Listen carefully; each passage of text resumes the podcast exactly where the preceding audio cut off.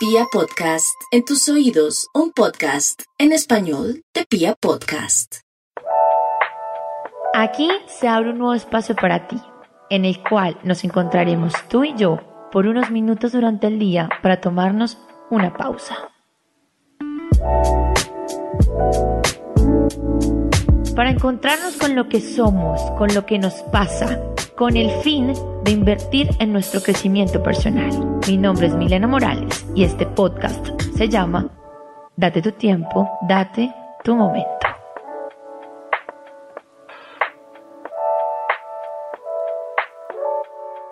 El no hablar es atentar contra ti mismo.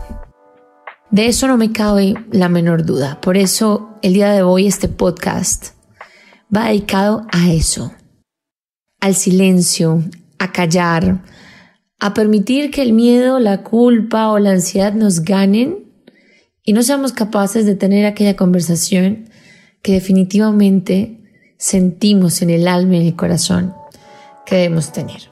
Un tema que me apasiona, que me encanta y es el arte de conversar. Aquí comenzamos.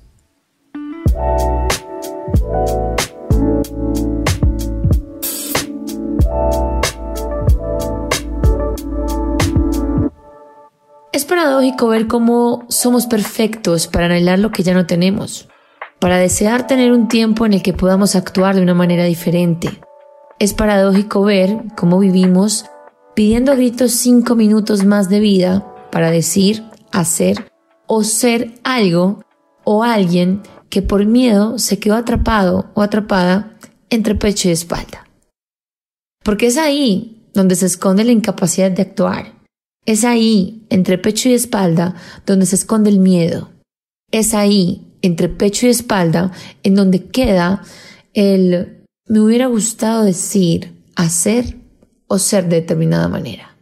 Entonces vivimos creyendo que somos eternos, que eso de morir le corresponde a otros, que para los nuestros y para cada uno de nosotros eso se demora.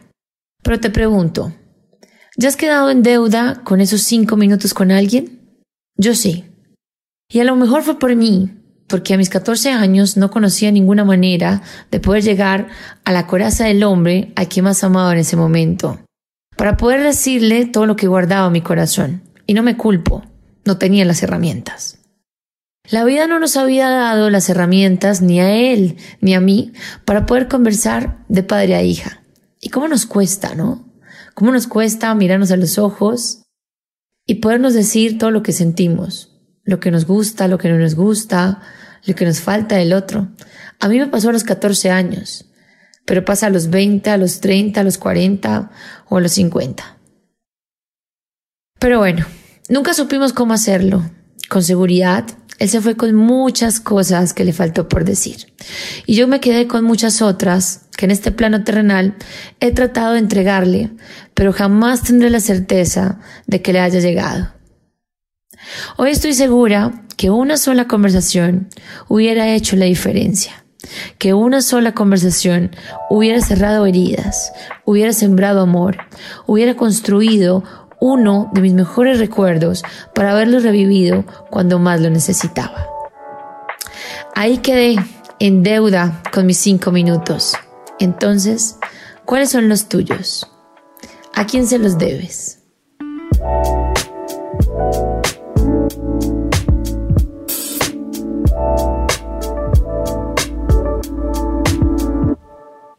Cada cosa que me atrevo a compartir es porque la he vivido de cerca y me he atrevido a experimentar lo bonito, lo humano y lo no tan bonito.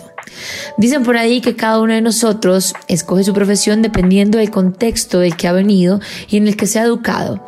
No se escoge una profesión porque sí, simplemente por un gusto o por una afinidad.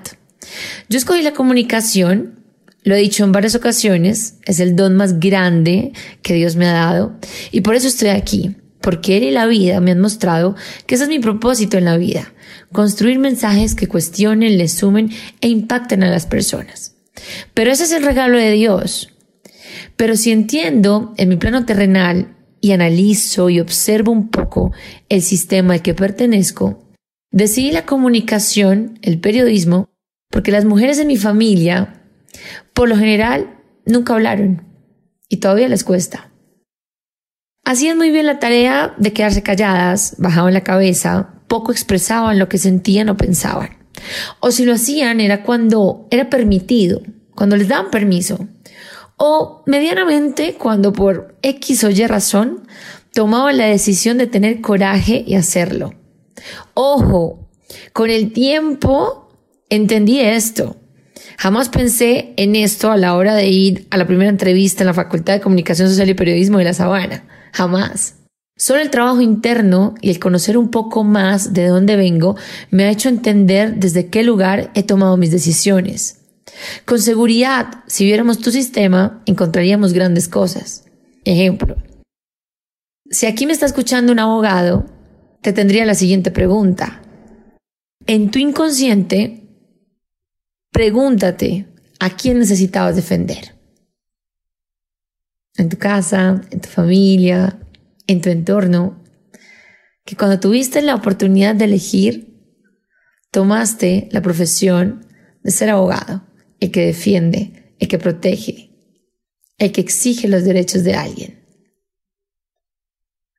Pero bueno, este es otro tema muy profundo, demasiado profundo, que después podremos hablar muchísimo mejor. Entonces tomé la decisión de cambiar la historia de mi familia, de darle equilibrio y balance al sistema y decidí hablar. Y cada día me enamoro más de la comunicación y a las conversaciones que genero a través de ella. Es la capacidad más generosa que tenemos de manifestar lo que somos, sentimos y pensamos. Es uno de los caminos que tenemos para afianzar nuestra dignidad y amor propio. Es la herramienta que permite construir el mundo que queremos. Y si es tan maravillosa y poderosa, ¿por qué decidimos callar? Solo el trabajo interno y consciente de cada uno les dará esas respuestas. ¿Qué hay detrás del silencio, de agachar la cabeza, de ignorar lo que pasa alrededor? Pero de lo que sí les puedo hablar es de las grandes consecuencias que hay al dejar de tener una conversación.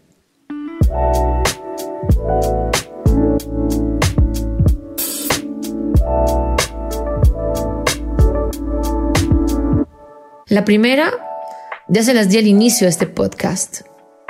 Se pierde la oportunidad de entregar lo que le corresponde a la persona correcta, o sea, a la persona que lo genera. Se pierde la oportunidad de vivir y de sentir. Aquí te hablo en primera persona. Cada vez que tú, que estás aquí escuchándome, callas, le eres desleal a la persona más importante en tu vida que eres tú mismo. Ser leal a tus pensamientos, principios, conversaciones, sentimientos es la mejor manera de honrar la persona que eres. Entonces, si no lo haces y pasas por encima de todo lo anterior, te estarás faltando a ti. Porque eso es lo que yo siento cada vez que no me atrevo a tener una conversación en mi casa, con mi pareja, con mis amigos, con la gente con la que trabajo. Siento que pierdo mi confianza, por ende se ve afectado mi estado de ánimo, mi relación conmigo, mi autoestima, mi amor propio. Cuando tomo la decisión de tomar nuevamente mi lugar, de ser valiente, de hablar, vuelvo a vibrar alto, vuelvo a brillar y todo lo anterior que nombré se potencializa. Cada vez que dejas de hablar, atentas contra ti mismo. Eso tenlo claro.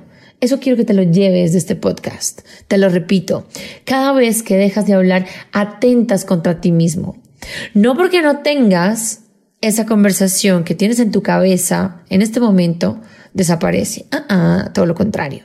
Sigue ahí, haciendo hueco, como te lo dije al principio, entre pecho y espalda, doliendo y entonces, si esa persona se va, te pregunto, ¿cómo vas a pedir esos cinco minutitos de más?